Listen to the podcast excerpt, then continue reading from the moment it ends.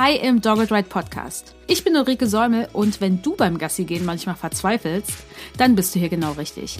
Wir zeigen dir, wie du die Probleme mit deinem Hund löst, ohne ständig schimpfen zu müssen.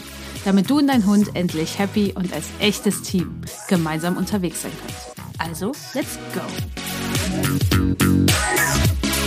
Hallo und herzlich willkommen im Dogged Ride Podcast. Ich bin Uli, Gründerin von Dogged Ride und der Host des Dogged Ride Podcast. Und wir sprechen heute über das Thema Territorialverhalten, denn damit liegt ihr uns schon ewig in den Ohren, dass wir dazu eine Folge machen sollen. Deswegen habe ich heute einen Mensch zu Gast, die sich damit gut auskennt und der das auch oft im Training unterkommt, nämlich Petra Elsbeck-Möller von Behüte Trainieren. Petra ist Trainerin für verhaltensauffällige Hunde, insbesondere Hütehunde, Physiotherapeutin mit den Hauptaugenmerk Geriatrie und proaktive Gymnastik und sie ist auch Entspannungstherapeutin für Menschen. Und da Petra ziemlich viel mit Hütehunden zu tun hat, kommt ja auch öfter das Thema Territorialverhalten unter. Denn Petra war schon zu Gast in Folge 85, wo wir über das Leben und Training mit Hütehunden gesprochen haben. Und da kam auch in euren Fragen zu Hütehunden kam oft das Thema Territorialverhalten auf. Und deswegen nehmen wir heute diese Folge auf. Und Petra, ich freue mich, dass du da bist. Hallo. Hallo, ich freue mich auch sehr über die Einladung und ein neues Gespräch. und auch Hallo an alle Zuhörer, die jetzt heute wieder dabei sind. Genau, wir werden jetzt so ein paar Sachen über Territorialverhalten besprechen, dass ihr genau wisst, was das ist, wie man das trainieren kann, warum das überhaupt entsteht. Und wir haben am Ende auch drei Beispiele, die uns die Menschen aus der Instagram-Community bei Dogged Ride geschickt haben, bei der die Menschen denken, dass es Territorialverhalten ist. Und wir werden, Petra und ich, wir werden uns das angucken, ob das was mit Territorialverhalten zu tun hat oder ob das auch anders interpretiert werden kann. Und genau, dass ihr einfach das auch einordnen könnt. Ist das, was mein Hund zeigt, kann das überhaupt Territorialverhalten sein oder hat das vielleicht auch mit anderen Sachen zu tun? Denn für euch ist das vielleicht wichtig, dass ihr Sachen einordnen und vielleicht auch labeln könnt. Fürs Training ist es gar nicht immer so wichtig, dass man das genau labelt. Und deswegen werden wir uns am Ende noch drei Beispiele angucken. Und deswegen will ich gleich mit einer Frage starten, die ganz wichtig ist für alle, die denken, hä, Territorialverhalten, was soll das überhaupt sein? Petra, was ist das? Ja, das ist immer diese ganz spannende Frage, die wir erstmal zerpflücken, glaube ich. Was im Alltag passiert und mir oft zu Ohren kommt, ist, dass der Begriff Territorialverhalten erstmal versucht, das gesamte ungewünschte offensive Verhaltensspektrum an einer Grundstücksgrenze plakativ zu betiteln. Also es werden diverse Verhalten unter einen Begriff gepackt, was zunächst durchaus menschlich ist, denn Menschen möchten ja verstehen, was im Hund vorgeht und mit diesem Begriff lassen sich allerdings nicht alle Gründe, warum ein offensives Verhalten am Zaun auftritt, erklären. Und äh, den tatsächlichen Grund für das Verhalten herauszufinden, bedarf Hinterfragung. Also wir brauchen viele Details, um final dann auch sagen zu können, ja, es ist territoriales Verhalten und welche Möglichkeiten und Ausprägungen es da gibt, die werden wir ja gleich finden. Nehmen wir mal an, es wäre so. Wir hätten das jetzt hinterfragt und es käme raus, ja, dieser Hund, den wir da vor uns haben, der zeigt territoriales Verhalten. Dann fragen ganz viele Leute gleich, ja, warum macht er das denn? Der hat doch hier alles. Wieso will der jetzt hier irgendwie was beschützen oder eingrenzen oder was auch immer?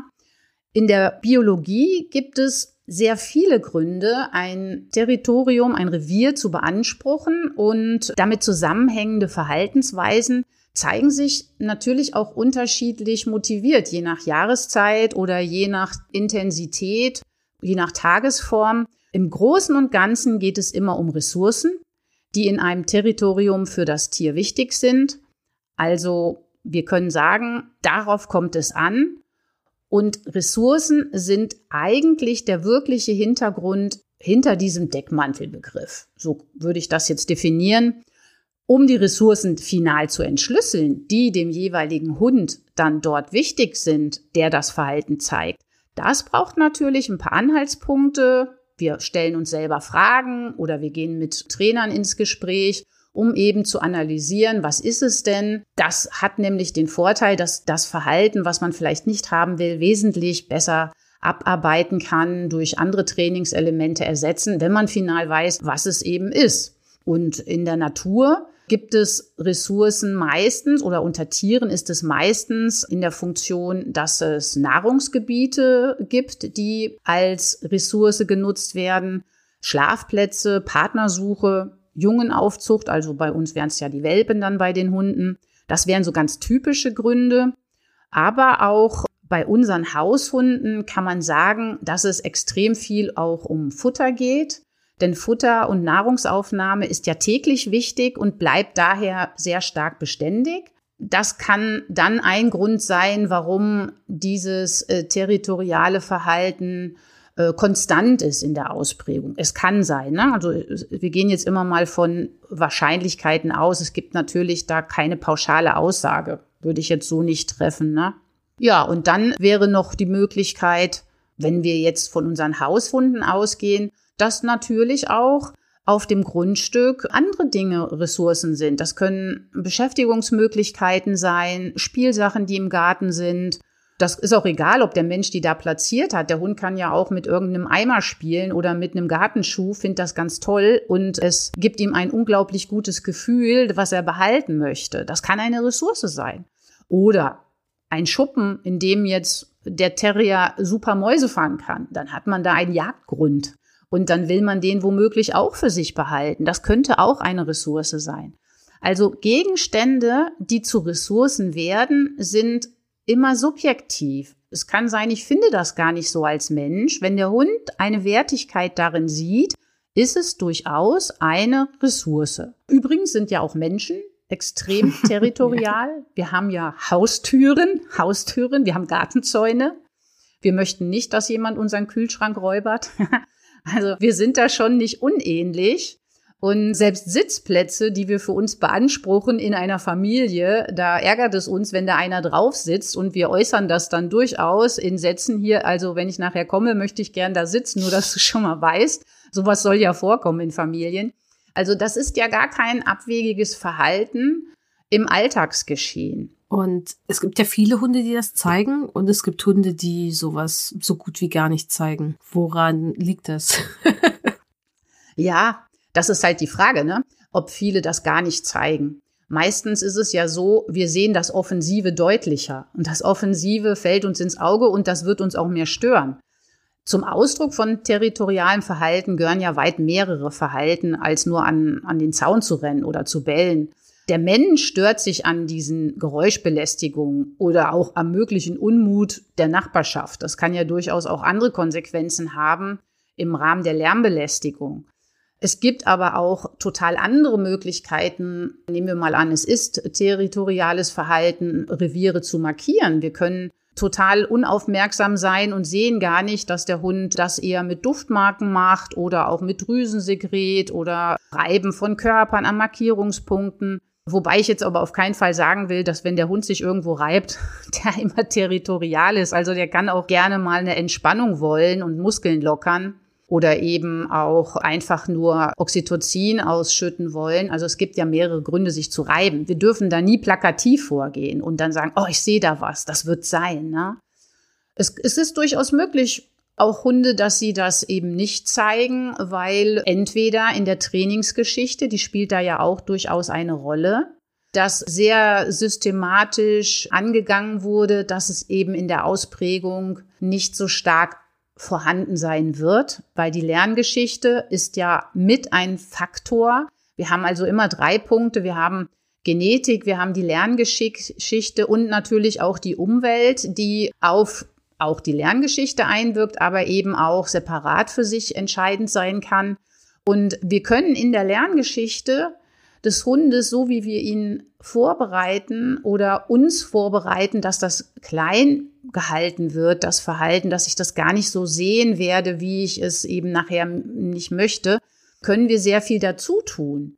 Denn wenn der Hund schon irgendwo in der Junghundentwicklung zeigt, er stört sich an was, er möchte was behalten, einen Gegenstand oder Futter, dann ist es immer wichtig, dass es im Trainingsgeschehen keinen Nachteil für das Tier gibt, wenn er mir signalisiert, er kann das schlecht hergeben. Denn sobald ich anfange und springe auf den Dominanzzug auf und würde dann sagen, oh, das nehme ich jetzt weg, der muss mir das geben, wird er das in dem Moment womöglich machen. Aber er hat ja auch dann was gelernt, nämlich wenn ich da so stehe und mache nichts, nehmen Menschen mir Dinge weg.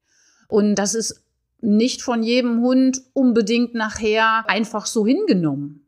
Das fördert so ein Verhalten. Menschen nehmen Dinge weg. Draußen laufen Menschen, die nehmen mir Dinge weg. Also so würden die Kreise sich später groß ziehen. Das hat auch nichts mit diesem Deckmantel Dominanz zu tun. Es ist durchaus eine Ressourcenthematik, die wir da haben und in der Erziehung entsprechend vorbereiten können. Wenn wir es gut machen, puffern wir da viel ab. Also immer Prävention ist immer besser als. Ja, ja unbedingt. Ich finde vor allen Dingen auch interessant, wenn ich jetzt frage, wie empfindest du denn deinen Hund, wenn er da am Zaun rennt? Also ich als Trainerin hinterfrage ja dann noch recht viel. Dann ist es wirklich interessant. Ja, der bellt. Ja, ja, wie bellt er denn? Ja, bellt halt. Stimme ist ja nicht gleich. Also Stimme von Hunden hat ja unglaublich viele Stimmvariationen. Und eine emotionale Intensität, die kann ich ja anhand von Stimme des Hundes auch für mich selber als Hundebesitzer mal versuchen zu studieren. Wie bellt denn der Hund, wenn ich nach Hause mhm. komme? Wie bellt er, wenn er was haben will? Oder wie bellt er, wenn er im Spiel ist? Oder wenn er gut gelaunt ist, wenn er wütend ist? Wenn er in ein Mauseloch bellt oder auf Fährte sein wird? All diese Informationen kann ich mir ja auch als Hundebesitzer wirklich mal ganz genau anschauen und anhören um eben die Emotionen, die dort am Zaun oder wo auch immer oder an der Haustür stattfinden, viel besser zu mhm. kategorisieren. Weil sonst ist das viel zu wenig detailliert. Und das ist natürlich auch eine Achtsamkeitsübung. Also, dass Menschen wirklich nur schauen, wirklich nur hören und sich dann überlegen, was sehe ich denn und was höre ich denn? Nicht ah, ich sehe den Hund, der bellt, was könnte es sein? Das wäre dann so eine Interpretation, nicht sonderlich sauber ermittelnd, sondern wirklich beobachten üben, um für sich selber schon mal genauer zu sein. Und wenn man selber dann nicht so viele Trainingsbausteine kennt, kann man mit dem Wissen viel besser auch einem Trainer begegnen oder einer Trainerin, um Hilfe zu fragen, weil man kann ja relativ mhm. viel schon mitbringen an Infos um äh, genauer an dem Thema zu arbeiten. Also das wäre auf jeden Fall sehr, sehr hilfreich. Was auch spannend ist, das will ich gar nicht auslassen, weil das kommt ja ganz, ganz oft vor, dass Menschen mich fragen, ja, also ich habe jetzt hier so einen Herdenmix, einen Hüte-Herdenmix. Also ich weiß nicht genau, was mehr drin ist, aber der ist ja auch unterwegs sehr mhm. territorial. Also wenn wir jetzt schon wissen, okay, das hat was mit Ressourcen zu tun. Falls ich eine Ressource bin oder habe Futter dabei, bin ich ja schon mobil. Also dann gibt es ja schon dann eigentlich eine mobile Ressource. Wenn wir jetzt wirklich den behütenden Herdi haben, der dann so eine Herde betreut. Also das sind ja ganz oft die Fälle, die an mich herangetreten werden, weil sich die Leute da nicht sicher sind. Wie sollen die das einschätzen? Die haben dann echt Sorgen. Ne? Dann ist es auf jeden Fall gut zu wissen, Herdenschutzhunde, wenn sie wirklich in eine Herde bearbeiten sollen, also das heißt die Herde beschützen sollen, dann ist es immer so, dass sie in der sensiblen Phase, also in den ersten 16 Wochen auch wirklich mit den Schafen aufwachsen und diese Schafe dann auch als primäre Sozialpartner betrachten. Also wir haben dann eine interspezifische Gruppe, zwei ganz verschiedene Arten, die trotzdem soziale Bindungen eingehen.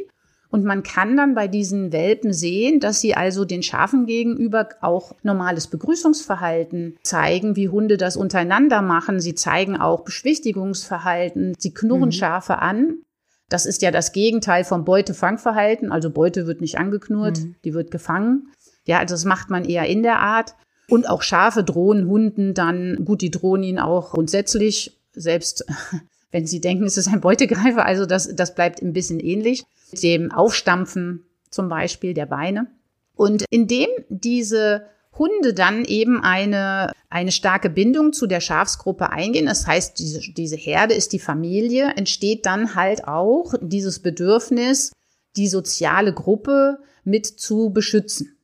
So würde dann überhaupt das Verhalten des Herdenschutzhundes eine ordentliche Funktion bekommen, dass das überhaupt machbar ist. Ohne sozialen Bindungspartner in der sensiblen Phase, also ohne sozialen Bindungspartner Schaf, wird das nicht gelingen.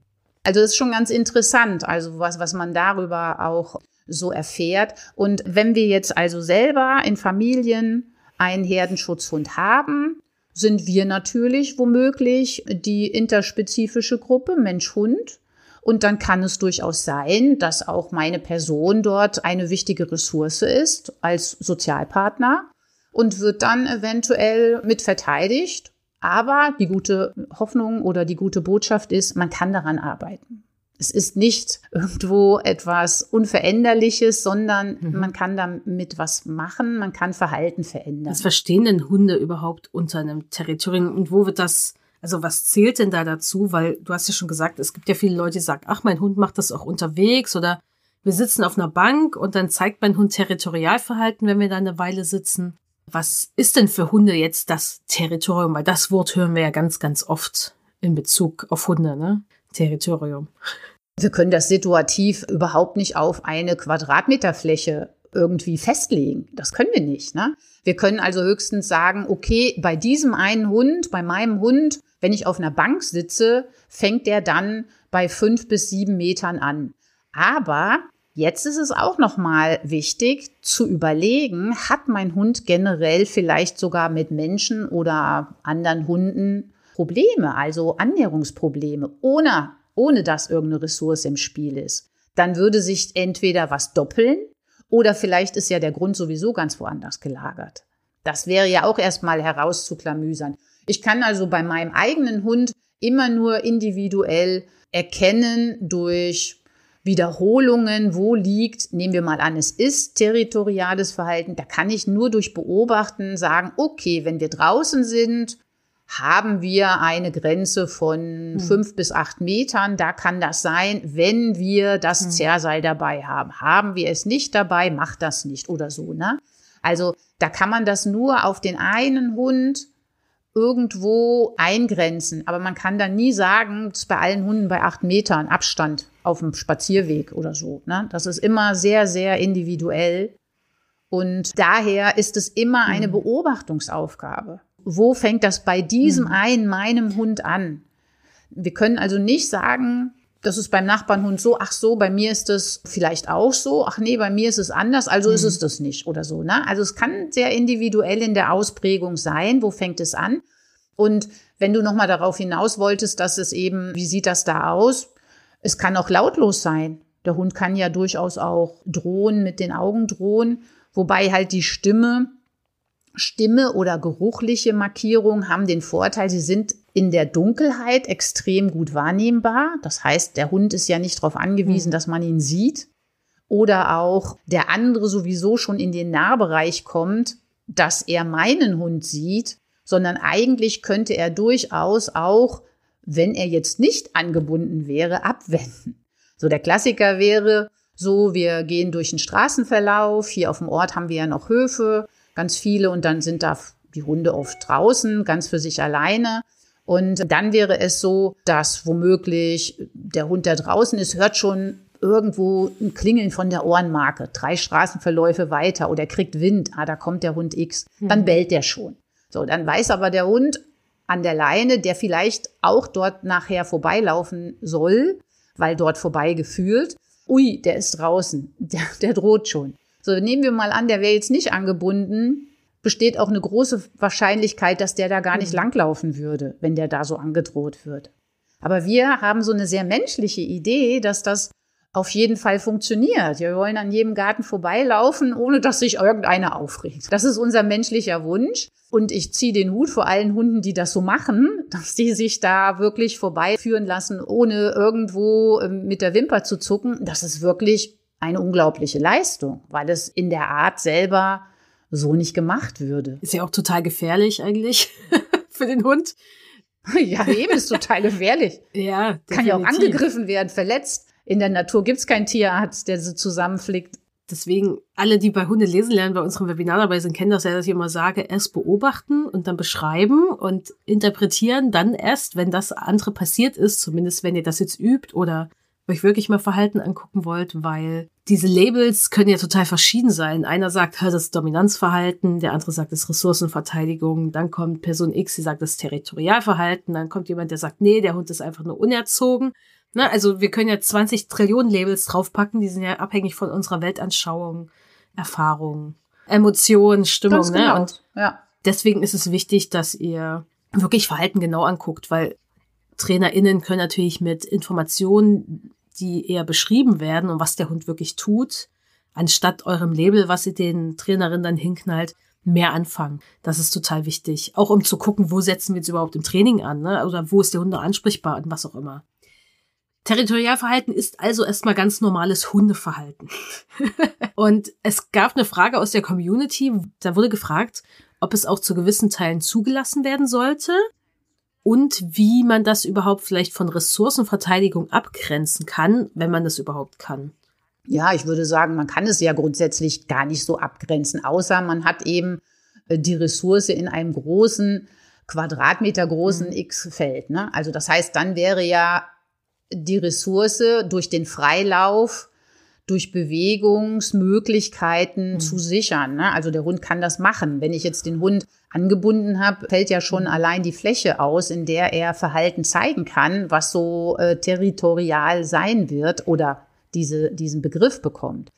Ja, was kann man zulassen? Ich würde schon mal sagen, man sollte nichts zulassen, hm. was die Sicherheit gefährdet von Leib und Leben, egal von wem. Und auch wenn man jetzt Nachbarn hat, die einem womöglich da irgendwann Böses wollen, äh, sollte man schauen, dass die Lärmbelästigung in einem gewissen Rahmen bleibt. Also ich weiß, dass es in manchen Bundesländern, äh, glaube ich, sogar da eine Einheit gibt. Also ein Hund darf nicht länger als eine Stunde am Stück irgendwo Bellverhalten zeigen, sonst kriegt man einen Brief vom Ordnungsamt. Das ist durchaus schon geschehen bei Kundinnen, die ich hier habe.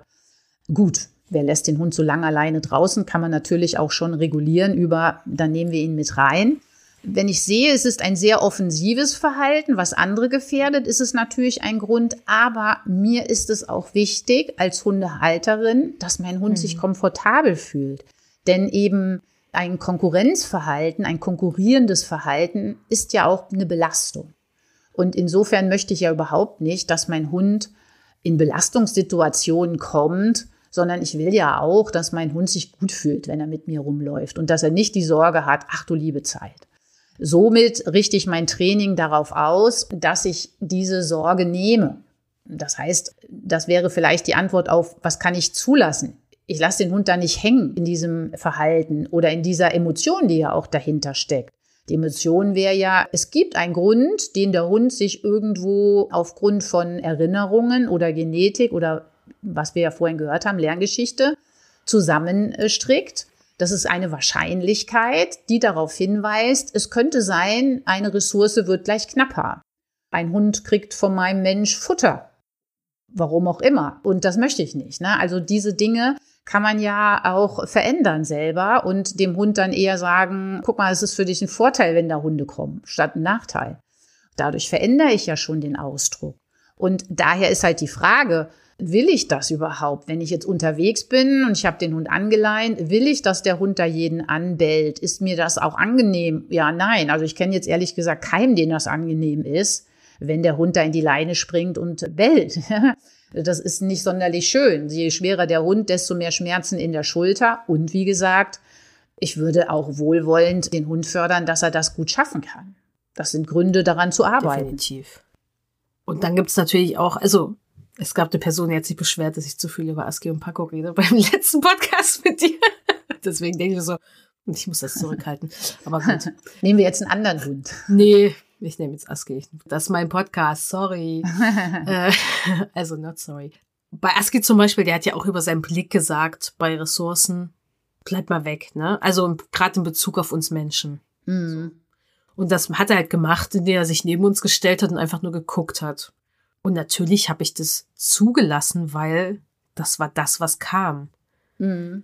Die Steigerung war, ach, der andere Hund steht jetzt neben uns ich drück mich mal mit meinem Kopf dazwischen. Ne? Mit 33 Kilo hat es auch gut funktioniert. Wenn das jetzt kein Chihuahua war, was nie passiert ist, ne, irgendwas ganz Kleines, habe ich auch gesagt, okay, ne? Oder ich habe Aski angesprochen, habe gesagt, hey, wir gehen weiter oder warte mal kurz.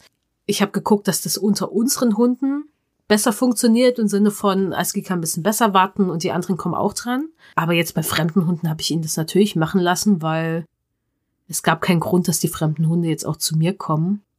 Und das war in einem Rahmen, der total okay war. Die fremden Hunde haben das verstanden. Es gab da nie Probleme. Das Verhalten von Aski hat sich nicht über die Dauer irgendwie verändert und ist schlimmer geworden. Und dann war das okay. Eigentlich ist es sogar besser geworden, weil ich natürlich schon geguckt habe, dass das nicht schlimmer wird und da einfach Gegenmaßnahmen ergriffen habe, so ein bisschen. Als Aski auch Spielzeuge teilen kann zum Beispiel. Oder das okay findet, wenn das passiert. Mit Futter hatte er das gar nicht. Das konnten andere Hunde einfach vom Boden neben ihm aufsammeln. Aber dann fand ich das total okay, dass er da, da steht und guckt. Ich habe ja nur an dem anderen Hund erkannt, dass Aski irgendwie so gucken muss, dass der andere Hund sagt, ach, ich gehe da lieber nicht hin. Ne? Du ja. hast bei Aski kaum was gesehen und ich finde das total okay. Wichtig ist aber nur, dass der Mensch das natürlich checkt.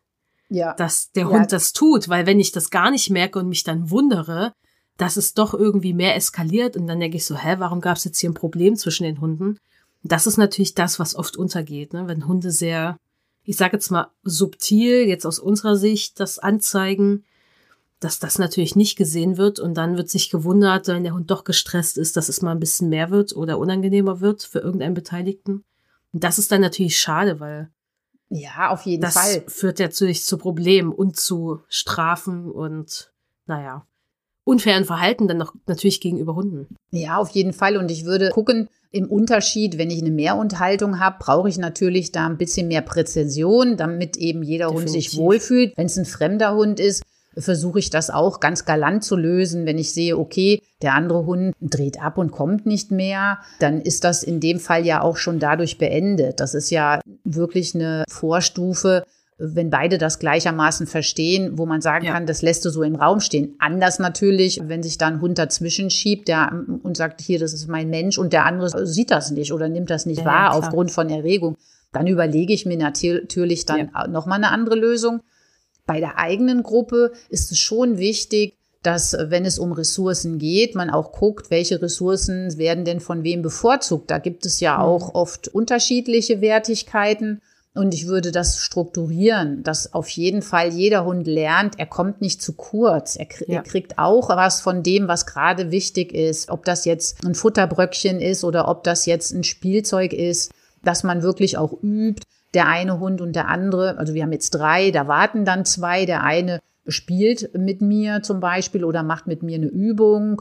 Und die Wartenden werden dann auch mit mhm. belohnt. Sie sehen zwar den Belohnungsprozess bei dem Hund, der aktiv dran ist, können das schon aushalten, Respekt. Und dafür werden die aber auch gleichermaßen für das Warten belohnt und nicht mhm. dann die ganze Zeit da irgendwo auf dem Plätzchen gedeckelt weil das würde sicherlich nicht sonderlich viel ja. äh, Akzeptanz nachher als Ergebnis bringen. Da kriege ich ja eher dieses Problem, weil die Ressource ist knapp. Die ja. ist jetzt bei dem anderen Team und nicht bei mir. Mhm. Und deswegen ist Struktur in den Abläufen, die dann auch immer wiederholt wird, sehr verlässlich. Und Verlässlichkeit, dass man auch drankommt, dass die Ressourcen auch Mensch, Futter, Spielsachen, dass man die nachher auch bedienen kann das ist eine sehr, sehr wichtige Information und durch diese Übungen, die wir zur Hand haben, fördern wir natürlich auch die Impulskontrolle, weil das, das, das bringt es ja auch mit sich, abzuwarten, bis man dran ist. Ne? Das kleinschrittig aufbauen, kleine Zeitfenster, wo ein Hund warten muss. Ne? Also schon hingehen auf die Wartezone würde ich belohnen. Also da gibt es viele Sachen, und äh, da würde ich nicht sagen, ach, die machen das irgendwie unter sich aus. Auf keinen Fall. Auf gar keinen Fall. Da gibt es, da gibt es welche, die kommen zu kurz. Das ist ein Riesenstress in der Gruppe. Definitiv. Das kann man äh, nicht so stehen lassen. Das gibt wirklich große, große Probleme zwischen den Hunden. Und die haben sich das nicht ausgesucht. Ich habe mir die zusammengewürfelt und dann möchte ich ja auch, dass sich alle wohlfühlen. Ja. Ist eh ein riesen Stressfaktor, sonst mehr Unterhaltung. Und das hat ja wieder Auswirkungen auf so viele andere Verhaltensprobleme. Ja.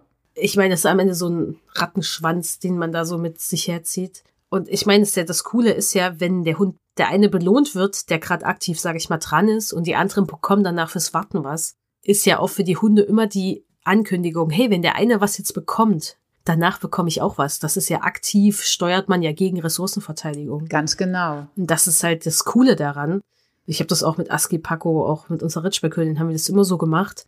Und das war auf jeden Fall echt, also easy, weil Aski hat ja schon relativ stark auch Ressourcen verteidigt gegenüber Hunden vorher, weil er da auch, da gab es auch Beißvorfälle vorher, wo er gewohnt hat, eben wegen Ressourcen. Die gingen zwar nicht von Aski aus, aber Aski hat natürlich die Strategie gelernt, also ich kann das lösen, ne, durch schon sehr offensives Aggressionsverhalten, mhm. weil dann hat Aski in Anführungszeichen gewonnen im Sinne von, der andere Hund hat ihn dann in Ruhe gelassen, weil er lag halt auf dem Boden und hat geblutet und hat die Ressource eben dann auch in Ruhe gelassen.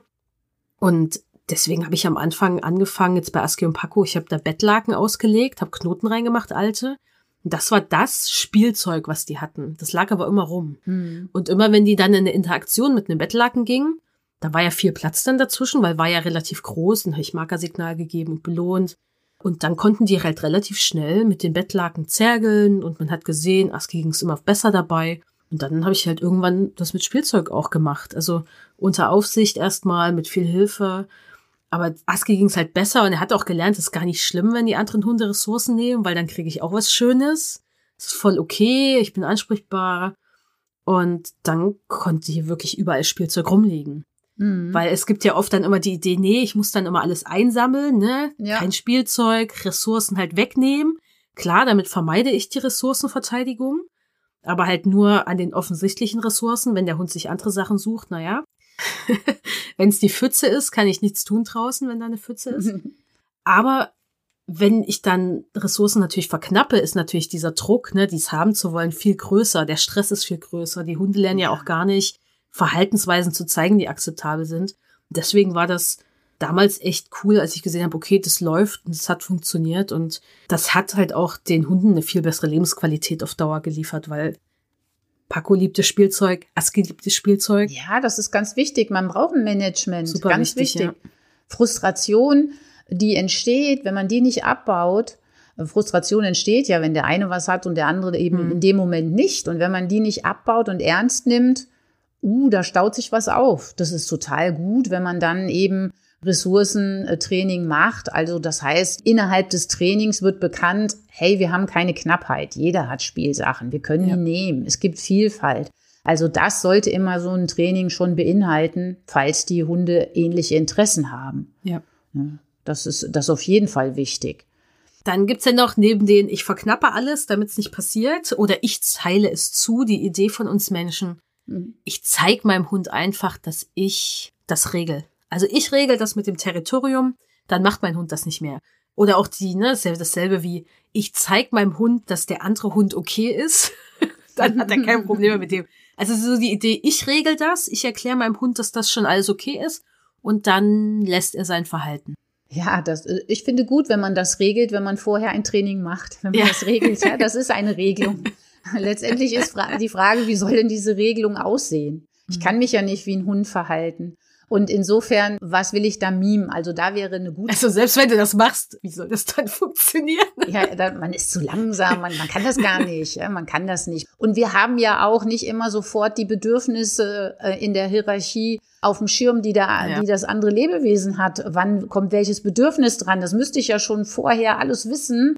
Besser ist, wir arbeiten so, dass der Hund später nicht mehr vonnöten sieht, das Verhalten zu machen. Ich kann ja nicht wie so ein Schießhund in der Ecke stehen und warten, bis es zum Vorschein kommt und schnell dann raus und was auch immer ich da tun soll. Ja, das Problem ist ja auch, du hast ja auch gar keine Kontrolle über die Umweltfaktoren. Also Menschen, die am Zaun langkommen, andere Hunde. Ja, alles. Also das ist ja das Nächste. Also selbst wenn du das könntest, wäre das ja schon was, wo es scheitert. ja, ich regel es mit Prophylaxe. Also ich regel es dadurch, dass ich überlege, okay, was habe ich hier für einen Hundetyp? Was erkenne ich so, wenn ich ihn habe? Oder es gibt ja auch ein paar Rassen, die man ja nun mal auch als äh, Wach- und Schutzhunde präferiert, wo man äh, das schneller rauskitzeln kann. Da würde ich natürlich sofort ein passendes Training anfangen, dass der Hund sagt, hey, okay, wir haben davon genug und kann eher weggehen, wenn es irgendwo ein Thema gibt und wird dann belohnt fürs defensive Verhalten, für freundliches Verhalten, fürs Drehen zu mir hin. Das ist ja wirklich schon mal Abwenden von jemanden oder etwas. Das ist so hochwertig. Das würde ich wirklich, wirklich ganz viel üben. Ist ja das Gegenteil Ja. von Aggressionsverhalten. Zum Beispiel, ne? Und anfangen auch wahrzunehmen, dass der Hund es vielleicht an manchen Stellen schon zeigt. Ja, Und das genau, dann zu verstärken, Feinheit. weil. Ja, schon allein diese Feinheit. So, nehmen wir mal an, jemand kennt es nicht, kann die Feinheit irgendwie doch gar nicht so sicher Mhm. Dann würde ich tatsächlich ganz viel Abwenden üben. Abwenden durch Name, durch Handtouch, durch was auch immer. Abwenden von etwas, wo ich vermute, da kann es gleich knistern, ist eine gute Idee. Wenn ich das selber nicht von hinten merke oder ich unsicher bin, also ich habe oft Kunden, die nicht so sicher sind, die brauchen immer dieses, woran erkenne ich es, wenn es anfängt? Dann sage ich, gut, wenn du kein gutes Gefühl hast, dann wende den Hund ab. mhm. vorzeitig. Belohnt das deeskalierende Verhalten. Und dann kann man ja an dieser Schraube drehen und braucht nicht die ganz sensiblen Antennen haben, falls man die sofort nicht hat. Und zunehmend wird man den Hund ja viel mehr lesen und das dann doch irgendwann erkennen. Aber am Anfang, mhm. falls man da erstmal ganz lange blauäugig drangegangen ist, braucht es ja auch eine Zeit, bis man das erkennt am Tier. Ja. Geht ja dann noch alles schnell. Ja. Und man ist selber natürlich vielleicht auch unter Stress. Ja. Oder auch mal abgelenkt, ist ja auch normal. Ja, auf jeden Fall. Das sind ja alles Faktoren, die mein Augenmaß etwas herunterschrauben ja, ja. und dann verpasse ich was oder sehe was nicht und weil ich bin mit mir selbst beschäftigt. Und wenn ich dann konkrete Verhaltensweisen abfragen kann, die ich einstudiert habe, dann sind die nachher ganz gut verinnerlicht. Wenn die eine schöne Verstärkungsgeschichte hatten, dann macht der Hund das. Dann spreche ich ein Wort aus und wende den und arbeite mhm. dann mit dem abgewendeten Hund weiter. Ja. Da kann ich doch auch in einer Belastung, also in einer persönlichen Belastung, tatsächlich noch ganz gut ran an diese Abfrage.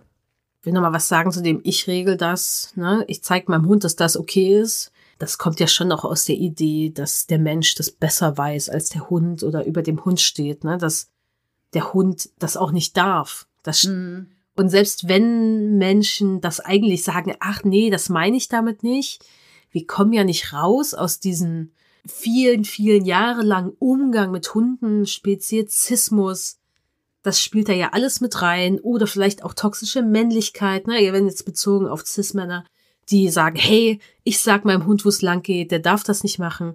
Oder auch autoritäre Erziehung. Egal, all diese ganzen Sachen, die sind ja trotzdem in unseren Köpfen mit drin. Also, wie oft denkt man sich, ach, mein Kind darf dieses und jenes nicht, ne? Mhm. Äh, ja, wer, also klar, es gibt natürlich Gesetze, die irgendwas regeln, auch wie lange vielleicht ein Hund bellen darf, aber ansonsten ist das ja alles ich meine, das ist total differenziert und da kommen viele Faktoren mit rein, aber dieses Ich regel das, ein Ich entscheide, mhm. klar, das kommt aus einem Bedürfnis von einer gewissen Kontrolle in der Situation, aber das spielt natürlich auch mit rein, dieses ganze. Ja, bestimmt. Ja, ich muss, ich bin Rudelführer XY, ne, mein Hund soll dieses und jenes tun. Und wenn ich dem das sage, dann soll er oder muss er das machen. Das spielt ja trotzdem mit rein. Wir können uns dem ja nicht entziehen, weil wir das alle irgendwo aufgesogen haben, manche mehr, manche eben weniger, manche sehr aktiv vielleicht auch so mit Hunden umgegangen sind schon in ihrem Leben.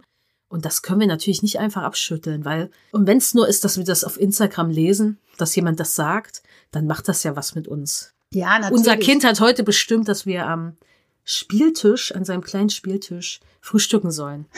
Und mein Mann hat sich sofort mit hingesetzt, dann habe ich mich auch dazu gesetzt. Aber wie viele Menschen würden dann sagen, nein, wir müssen am Tisch essen, ne? Wir müssen das so machen, weil es total schwer ist, sich von solchen bestimmten Vorstellungen zu trennen, wie was laufen muss, ne? Weil wir das von allen Seiten irgendwo sehen. Und dann ist es natürlich cool, wenn wir uns von sowas ein bisschen trennen können und sehen, okay, das Kind hat heute das Bedürfnis, eigentlich ist ja pups egal, wo wir sitzen. Ja. Machen wir halt da, aber viele Leute würden sich denken, oh nein, und das ist jetzt ein ganz einfaches, entspanntes Beispiel. Und bei Hunden ist das ja oft auch so. Ja, ganz, das ist ganz sicher so. Also wenn ich jetzt einen Kunden habe, frage ich immer sehr, sehr früh, warum hast du denn diesen Hund? Was erwartest du von diesem Hund? Steht bei uns auch im Fragebogen. Was soll er, was soll er für dich sein? Ja? Weil überhaupt mal in sich zu gehen und sich zu überlegen, was stellt denn der Hund für mich dar? Soll das mein Sozialpartner sein? Möchte ich den als Individuum wahrnehmen, erleben und studieren, Freude dran haben an der Andersartigkeit?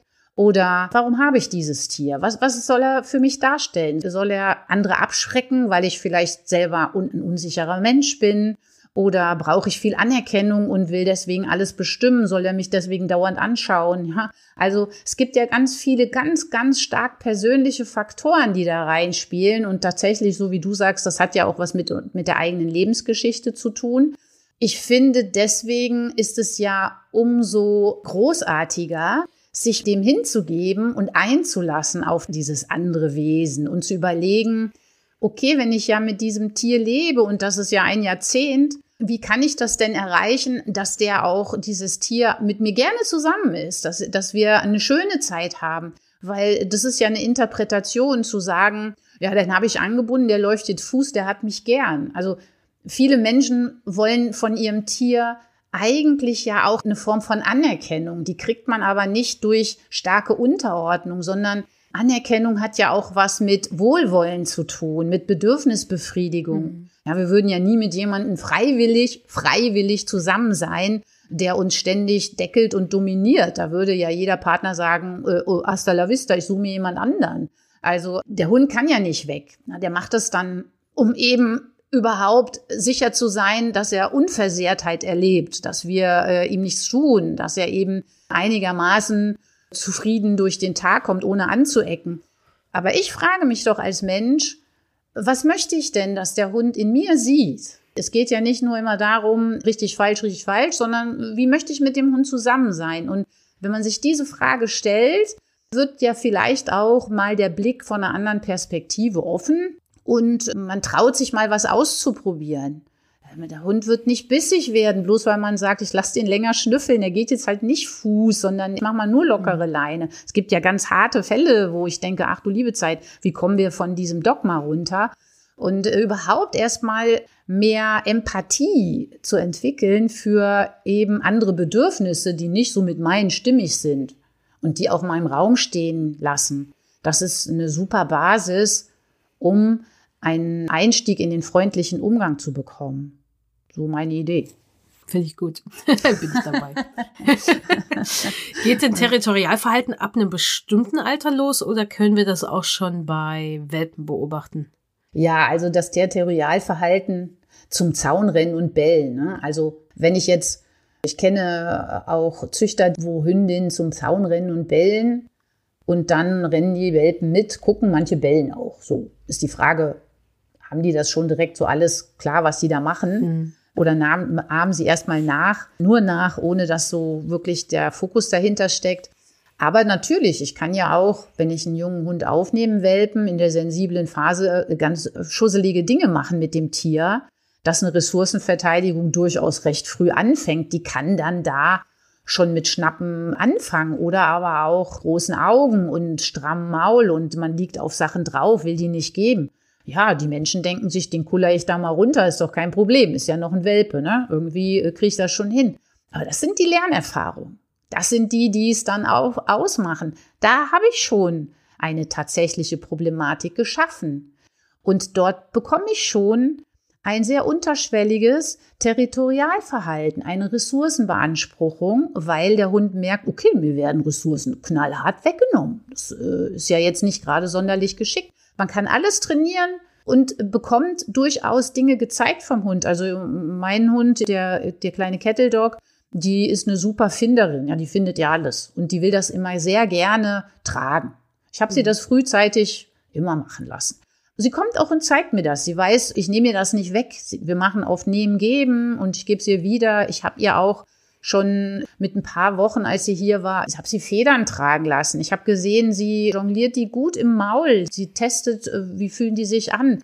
Und nach wie vor ist das ihr Favorit. Wir wohnen hier in so einem äh, Vogelschutzgebiet. Federn findet man viele. Und sie freut sich wie verrückt, wenn sie eine Feder findet, trägt die dann ganz gern. Ja, also das ist dann für sie eine Trophäe, eine Ressource, die würde ich ihr jetzt nicht wegnehmen. Da fängt das aber schon an. also da können wir schon den ersten Stein setzen, indem wir eben da äh, mehr dem Hund erklären über unser Verhalten, was wir dazu tun. Es besteht keine Befürchtung, dass wir das alles schmälern. Natürlich fördere ich auch, dass der Hund mir was gibt. Und wenn es ganz, ganz gefährlich wäre, ja, dann kann ich das dann aber tauschen, weil er gibt's mir ja schon mal wenigstens. Wenn ich aber da panisch mich auf den Hund stürze, und schon anfange, aus wohlgemeinten Sicherheitsgründen alles aus dem Maul zu reißen, bloß weil der Welpe da was genommen hat und ich habe da irgendwie noch nicht direkt aufgebaut. Kannst du mir das mal zeigen? Da kriegt der Hund einen Schreck, durch meinen Schreck. Selbst wenn ich das nur gut gemeint habe, kann passieren. Ne? Schwupps, eine Ressource zieht weite Kreise in Zukunft. Deswegen ist es gut, wenn ihr schon ein bisschen euch überlegt, wie ihr mit solchen Situationen umgeht, bevor der Hund einzieht.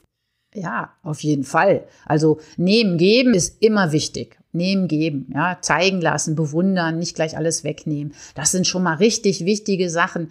Das ist viel wichtiger als der Hund zieht ein und dann kommt die Kundin letzte Woche und sagt, er kann schon Sitz und Platz und so. Und dann fängt man irgendwo an weil man hat gehört, dass das eben wichtig ist, Sitzplatz, das ist ja alles so was Gängiges.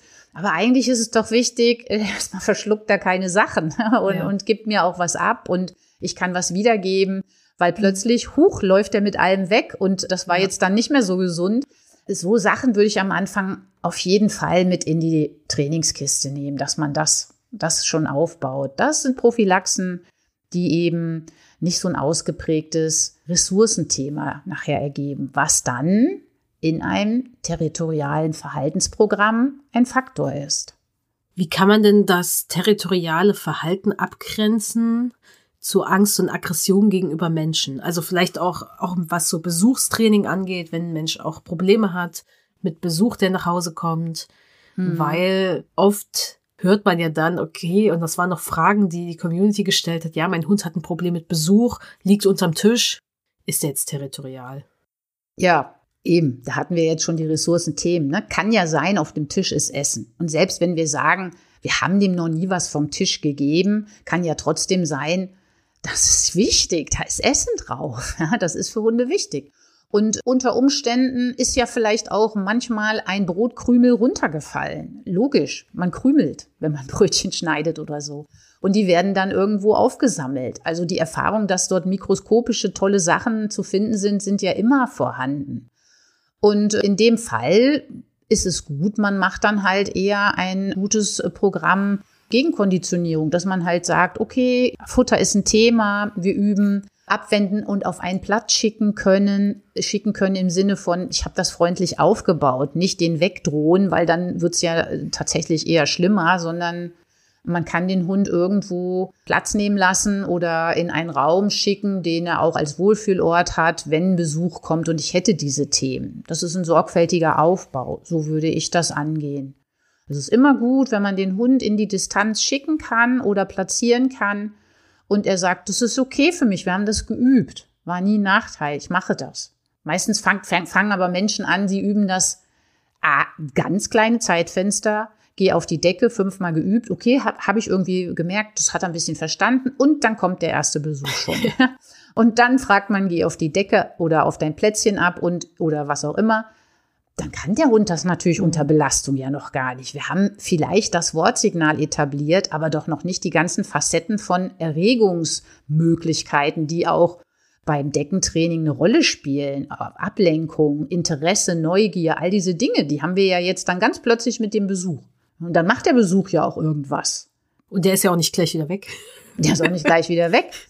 Wenn wir den Welpen haben, dann äh, ist ja ganz oft interessanterweise das Besuchstraining erstmal ganz laissez-faire. Dann äh, kommen die da rein, ach guck mal, hier sitzt er auf dem Teppich, ganz toll, der Kleine, wie niedlich. Ne? Und dann Touchy Touchel auf dem Kopf und überall, dann wird er geherzt und der Hund wird durch Spiel angeregt und dann wird er schon wieder angefasst und dann schläft er so niedlich, dann wird er schon wieder angefasst und der Hund lernt, Besuch heißt Erregung. Es könnte Spiel kommen, es könnte Anfassen kommen, ist nicht immer schön oder auch oder wie auch immer.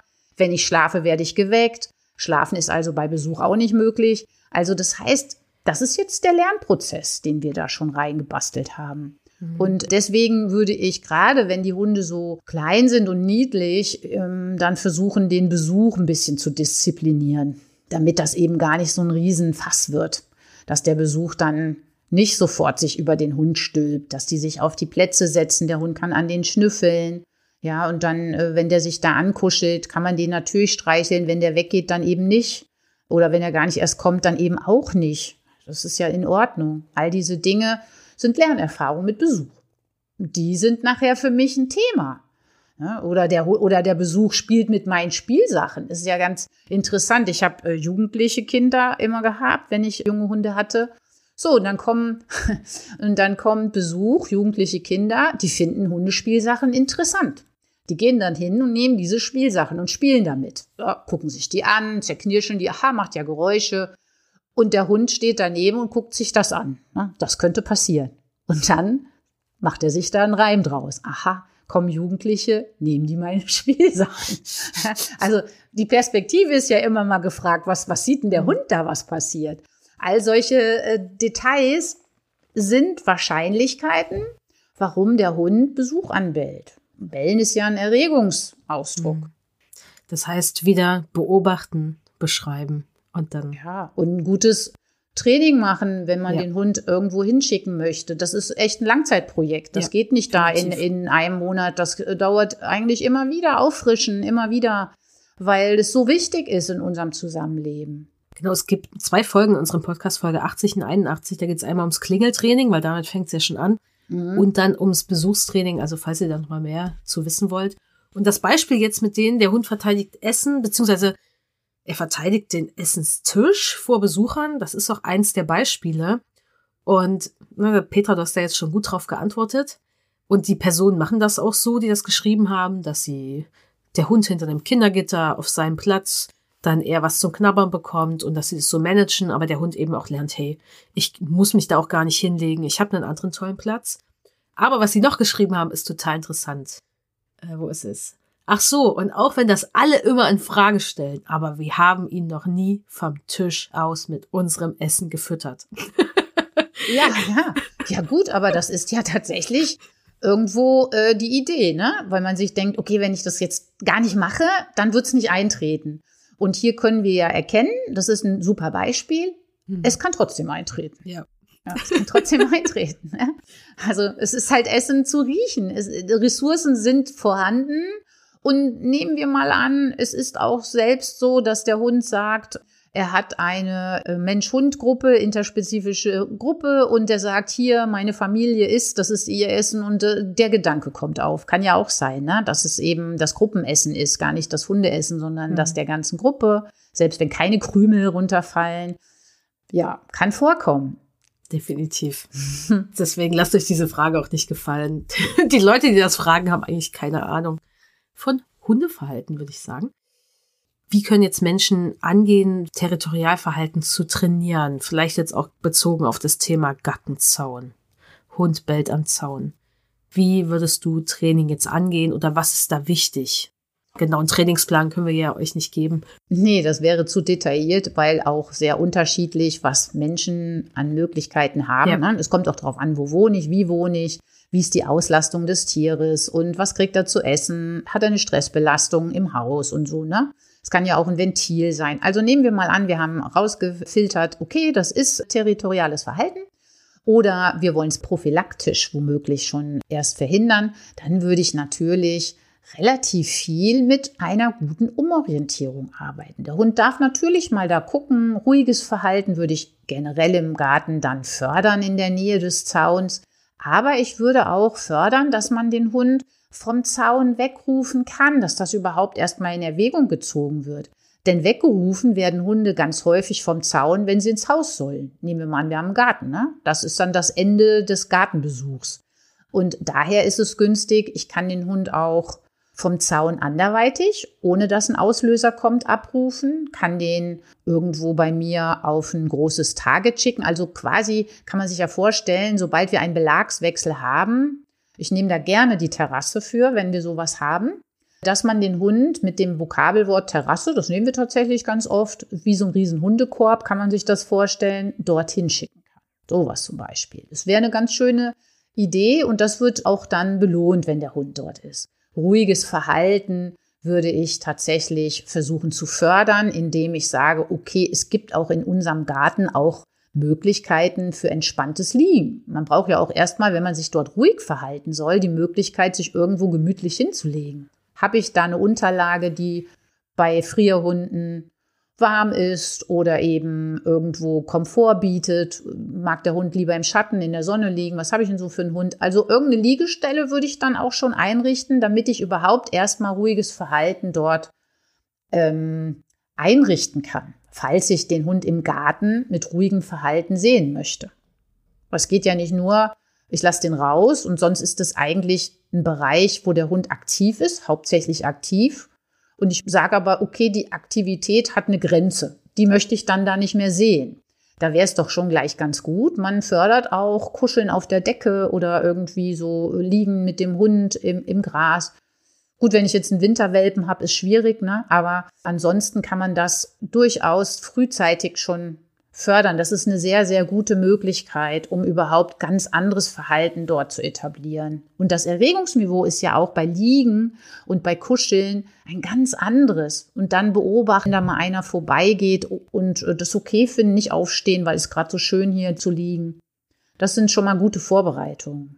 Inwiefern ist es wichtig, dass, wenn wir jetzt wirklich aufs Bellen am Gartenzaun schauen, dass das jetzt nicht ich sag mal, ungehemmt und unkontrolliert passiert weiterhin während meines Trainingsprozesses? Ja, ich würde natürlich äh, zum einen auch gucken, kann ich den Hund sichern. Ne? Wenn ich jetzt sage, kaum gehen wir zur Tür raus, schießt der da hin wie so ein Pfeil und ich kann mich kann nicht mehr mit einbringen in das Thema, dann würde ich diese Ansprechbarkeit erstens mal gar nicht im Garten üben, sondern vielleicht sogar außerhalb unterwegs dann auch an einer langen Leine, dass der Hund eben auch auf Distanz besser ansprechbar ist. Das guckt man sich natürlich alles in der Summe mal an. Und dann kann ich natürlich auch sagen, okay, wenn ich den gesichert habe an ein äh, Brustgeschirr, dass er sich nicht den Hals verletzt und eine Leine dran, dann kann ich ja auch abseits vom Gartenzaun Dinge üben. Ne? Die Augen wegnehmen, Futter streuen, insofern das für den Hund erstmal eine Möglichkeit ist, um den Einstieg zu finden. Aber halt auch eben das Abwenden, das Weggehen vom Zaun fördern. Das kann ich auch über Belohnungsmöglichkeiten machen, die dem Hund wichtig sind. Das ist unterschiedlich. Kann über Essen spielen, Lob. Gibt ja viele, viele Möglichkeiten, die es da gibt.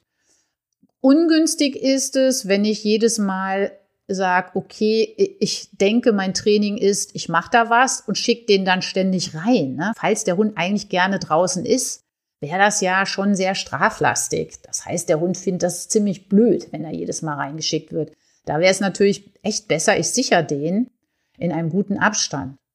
Außer wenn der Garten winzig ist. Das ist natürlich dann wieder etwas komplizierter. Dann würde ich womöglich hinterm Fenster arbeiten. Erstmal mhm. mit einer guten Sicht nach draußen. Kann man ja auch machen und dann dort mit Entspannung arbeiten. Entspannung ist immer gut, gibt ja die konditionierte Entspannung und dann auch eben eine Umorientierung. Abwenden, abwenden, abwenden.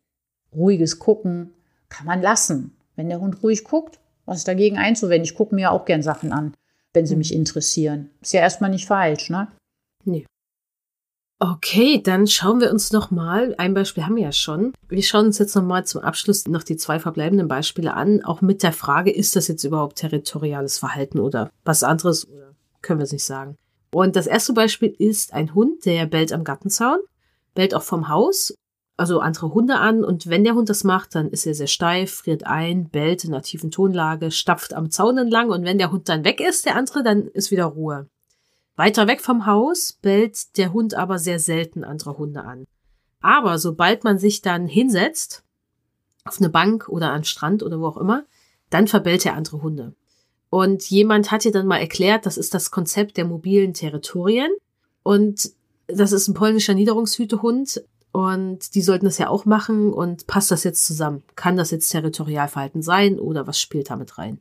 Ja, können wir uns als Lösung eigentlich schon ganz viel von dem nehmen, was ich gerade schon gesagt habe. Also, dass man überlegt, bin ich eine Ressource eventuell oder habe ich Futter dabei? Ist das eine Ressource? Das mit diesem territorialen Verhalten bei Herdenschutzhunden oder bei Hütehunden begrenzt sich ja auf die Anwesenheit der Weidetiere. Das heißt, das ist dann die Ressource, das, diese hm. soziale Bindung. Wäre ja ich dann als Sozialpartner. Und insofern ist halt jetzt die Frage, was filtert die Person da jetzt raus? Ne? Das müsste sie für sich selber entscheiden.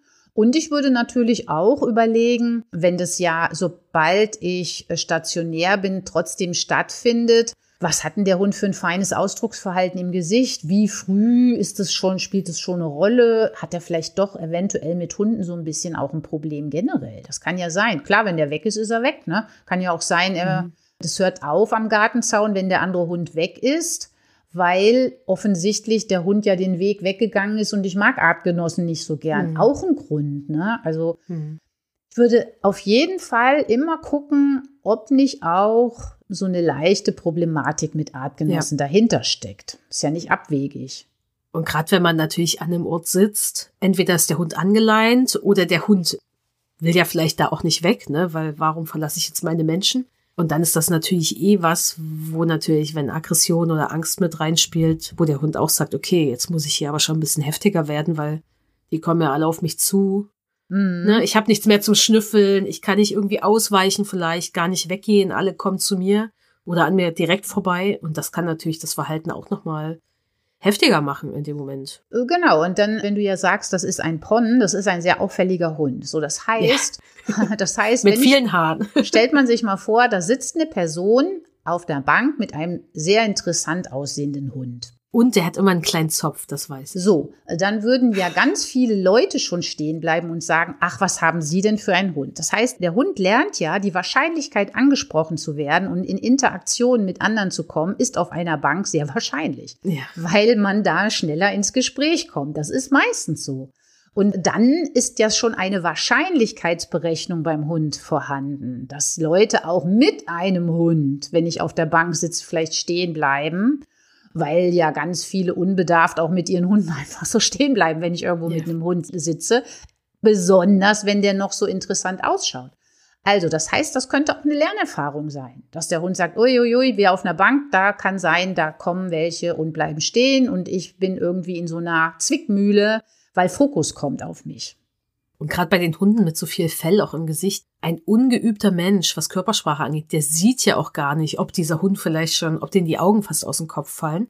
Ja. Na, also, oder bei dem Schäferhund würde, ja. würden viele Menschen auch ohne Hundeerfahrung merken, der guckt komisch. Aber bei, bei einem Pon passiert das, glaube ich, später.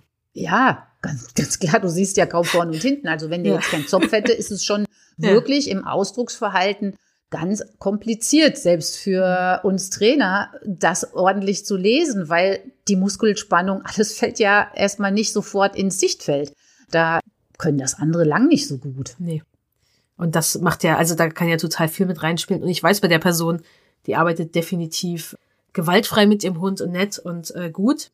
Das heißt, das können wir ausschließen, weil es kann natürlich auch sein, dass der Hund einfach unangenehme Erfahrungen gemacht hat. Hm in solchen ja. Situationen, auch mit seinem eigenen Menschen, weil vielleicht der Hund dann aussteht und nicht sitzen bleibt. Und das kann natürlich auch mit reinspielen. Genau, genau. Und das gehört auch in, wenn ihr Verhalten analysiert, auch mit dazu. Also wie bin ich mit meinem Hund in ähnlichen Situationen schon umgegangen? Und was hat er jetzt für eine Erwartung, was passieren könnte mit ihm und wie es ihm geht, ne, im Verlaufe der ganzen Situation. Das ja, genau. Ja und, und die unangenehmen Erfahrungen sind eine subjektive Wahrnehmung des ja. Tieres. Das ist tatsächlich gar nicht so gut zu entschlüsseln, wenn wir die Person fragen, hat er mit dir, um, wir können nicht mhm. fragen, hat er mit dir unangenehme Erfahrungen gemacht, weil wissentlich womöglich nicht. Es, nee. können, es ist womöglich abhängig von der Beurteilung des Tieres. Mhm. Und das geht nur über Fragen, Fragen, Fragen. Und wenn man nicht drauf kommt, macht man halt ein, trotzdem ein gutes Training, das abzubauen. Definitiv. Okay, Beispiel Nummer zwei. Der Hund ist freundlich zurückhaltend bei Menschenbegegnungen draußen. Ist aber sehr unglücklich, wenn die Menschen in die Wohnung kommen, auch wenn es nicht die eigene Wohnung ist und wir schon eine Weile da sind. Der Hund knurrt, bellt, springt dann hoch an den Menschen. Bei Hunden ist er eher neugierig freundlich, wenn es neutraler Boden ist. In der Wohnung oder Haus werden die Hunde geduldet, wenn der Hund sie gut kennt. Bei fremden Hunden ist der Hund dann schnell krummelig, auch wenn es im Haus ist, im Flur ist oder auch vor dem Haus und auf dem Spazierweg, den der Hund sehr oft geht. Ja, das ist ja schon ein sehr komplexer Vorgang jetzt. Ne? Also ja. das kann man gar nicht so in, in, in ein paar Sätzchen hier abarbeiten. Also sicherlich gibt's da auch eine Lerngeschichte. Ne, dass, dass eben die Erwartungshaltung an den Hund im Raum anders ist als draußen. Dann kommt es ja auch zu anderen Verhaltensausprägungen. Ist ja schon mal so, ne? Also wer weiß, wie, wie das so war mit den Menschen oder was macht mein eigener Mensch, wenn ich bei anderen zu Besuch mhm. bin. Sollte ich mich da immer irgendwo, sollte der Hund sich da hinlegen, konnte das nicht schaffen, wurde er da angesprochen, wurde über den drüber gestiegen und der war abgelegt oder was auch immer. Ne? Das können wir natürlich mhm. jetzt nicht wissen. Sicherlich würde ich das alles auseinanderpflücken und mir überlegen, was haben wir für Verhaltensweisen abgefragt in den einzelnen Situationen und wie haben wir die trainiert. Mit welchen Möglichkeiten der Verstärkung haben wir das freundlich aufgebaut? Gab es da auch wissentlich nicht so schöne Passagen, wo ich den Hund geblockt habe, dass er nicht aufsteht oder was auch immer? Das sind ja dann schon die Punkte, die es auslösen. Und wenn man das erstmal alles zerlegt, dann kann man sich überlegen, wo habe ich was nicht so schön aufgebaut? Könnte ich vielleicht nochmal anders neu machen? Ne? Aber das sind ja jetzt sehr, sehr viele Einzelfelder. Ne? Das können wir jetzt überhaupt nicht beantworten. Da müsste ich ja schon echt hell sehen. Das ist zu schwierig. Es würde euch auch gar nichts bringen, wenn wir jetzt nee. sagen, das ist Territorialverhalten, weil das löst ja nicht eine Kaskade von bestimmten Sachen aus. Auch wenn ich das verstehe, dass Menschen das wollen. Also klar, man könnte Territorialverhalten die Suchmaschine eingeben und er sagt, mach jetzt X, Y und Z und dann läuft's. So ist es ja aber nicht. Also, nee, auf keinen sorry, Fall. Sorry, leider. Also, wenn es so wäre, würden wir euch das anbieten, damit könnten wir mehr Geld verdienen, hätten auch eine einfache Lösung. Aber diese Lösung ist halt nicht einfach, es sind halt Lebewesen, die komplexes Verhalten meistens zeigen. Und ihr seht ja, dass dieser Hund in verschiedenen Kontexten auch verschiedene Verhaltensweisen zeigt. Ich kenne den Hund auch. Ich weiß auch, wie der Hund reagiert. Ich habe ihn schon kennengelernt. Ah, ich sage mal nicht, wer das ist. Ja, ja, aber das ist so. Ne? und da kommt natürlich aus meiner Perspektive noch ganz andere Sachen mit rein, weil ich weiß zum Beispiel, wenn dieser Hund durch andere Sachen vorher schon ein bisschen belastet ist durch Stress, wird sein Verhalten definitiv einfach schlimmer. Und dann ist es auch vollkommen egal, ob das territorial ist oder nicht, denn der entscheidende Faktor bei dem Hund ist dann oft, dass vorher schon ein bisschen Belastung da war und dann wird es halt für diesen Hund schwerer. Punkt. So, so ist es. Ja? So ist es. Und dann kann er eben auch nicht, der Hund kann super gut in seine Box gehen und da schlafen, aber das kriegt er dann nicht hin, weil er gar nicht zur Ruhe kommt. Mhm. Und dann wäre das natürlich was, wo der Hund einfach dann durch Trainingsmaßnahmen und Support einfach irgendwie Hilfe braucht, das eher zu schaffen. Ich weiß aber auch, dass das Verhalten des Hundes schon super viel besser geworden ist im Laufe der Zeit. Das heißt, all das, was die Person macht, denn du wirst dich hier erkennen, wenn du das hörst, ist richtig, weil dieser Hund ist auch noch relativ jung und alles, was du tust, hat schon dazu geführt, dass alle Sachen, die du aufgezählt hast, sich verbessert haben bei dem Hund. Und deswegen ist es okay, wie es läuft, weil wir können ja auch nicht verlangen, dass die Sachen nach einem Monat einfach alle geklärt sind. Nein, das kann man nicht. Also das ist das, die Idee, die wir oft haben, aber das funktioniert so nicht. So über einen Zeitstrahl, das geht nicht. Und, und ein Podcast kann ja anregen. Der kann anregen. Das sowieso. Der kann Ideen liefern. Letztendlich final ein Einzelbeispiel hat ja so viele verschiedene Blickwinkel die können wir ja hier gar nicht alle lösen. Wir können nur ein bisschen helfen, ne, was aufzuzeigen und äh, Ideen zu bekommen. Genau, das ist ein gutes Schlusswort. ja. Sehr gut, danke erstmal fürs Zuhören. Wenn euch die Folge gefallen hat, gebt dem Podcast eine positive Bewertung auf den Plattformen, wo das möglich ist. Äh, schreibt eine positive Rezension bei Apple Podcasts und teilt die Folge mit Menschen, die diese Folge hören sollten. Und ja, danke Petra, dass du dabei warst. Sehr gerne. Hat mir wieder viel Spaß gemacht. ihr findet auf jeden Fall in den Shownotes den Link zu Petras Webseite, falls ihr bei ihr ins Training gehen wollt. Kann ich euch sehr empfehlen. Tut es. Ah, danke, danke. Wenn Petra überhaupt noch freie Kapazitäten hat. Ja, Sie doch. Also sagt äh, manchmal schon, sagt Ja, genau. Manchmal schon, ganz genau. Gut formuliert. Genau. Ja. Und irgendwann wird es vielleicht auch mal ein Buch von Petra geben. Also haltet da die Augen offen. Irgendwann vielleicht. Äh, vielleicht auch bald. Ich weiß es nicht genau. Ich weiß, es ich weiß dass da was in Planung ist, aber ja. deswegen haltet die Augen offen, merkt euch ihren Namen und guckt einfach danach. Oder je nachdem, vielleicht ist es ja auch irgendwann draußen, wenn ihr diese Folge einfach später hört. Und ich hoffe, ihr habt was für euch mitgenommen zum Thema Territorialverhalten und ich weiß nicht, es ist so ein Thema, was so hochgekocht wird, finde ich. Also einfach, weil es so oft fällt als Begriff und weil Leute sich darüber sehr viele Gedanken machen. Und dabei ist es eigentlich, ja, weiß ich nicht. Es ist halt, ich, aus meiner Perspektive, es ist halt immer eigentlich da. Und wenn man damit gut umgeht, überhaupt kein Problem. Aus meiner Trainerinnenperspektive und auch mit meinen Hunden. Ich kann aber verstehen, dass es natürlich extrem belastend ist für Menschen, wenn der Hund am Zaun bellt. Definitiv. Aber bitte setzt jetzt nicht um, wenn jemand sagt, bei Territorialverhalten musst du immer XY machen, genau das. Hinterfragt es einfach mal und fragt euch wirklich, ob das jetzt für euren Hund wirklich das, diese Maßnahmen sind, die jetzt wirklich Linderung und Hilfe bringen. Und geht dann lieber in ein Training, eine Trainerin, der ihr vertraut, weil das ist wahrscheinlich auf Dauer die bessere Lösung. Ja, so ist. Willst du noch was sagen, Petra? Du hast das sehr gut, sehr gut alles abgerundet. Ich denke auch, wenn die Menschen sich, wenn die Menschen sich von diesem ähm, Dogma befreien, das ist ein Puzzle, territoriales Verhalten ist ein Puzzle. Mhm. Und insofern braucht man einfach ganz viele einzelne Betrachtungsweisen. Das ist ein gutes Schlusswort. Dann bis bald, Leute. Und habt noch einen schönen Tag. Ciao. Tschüss. Das war der Doppelzeit Podcast, der Podcast für Hundemenschen. Cool, dass du hier dabei bist.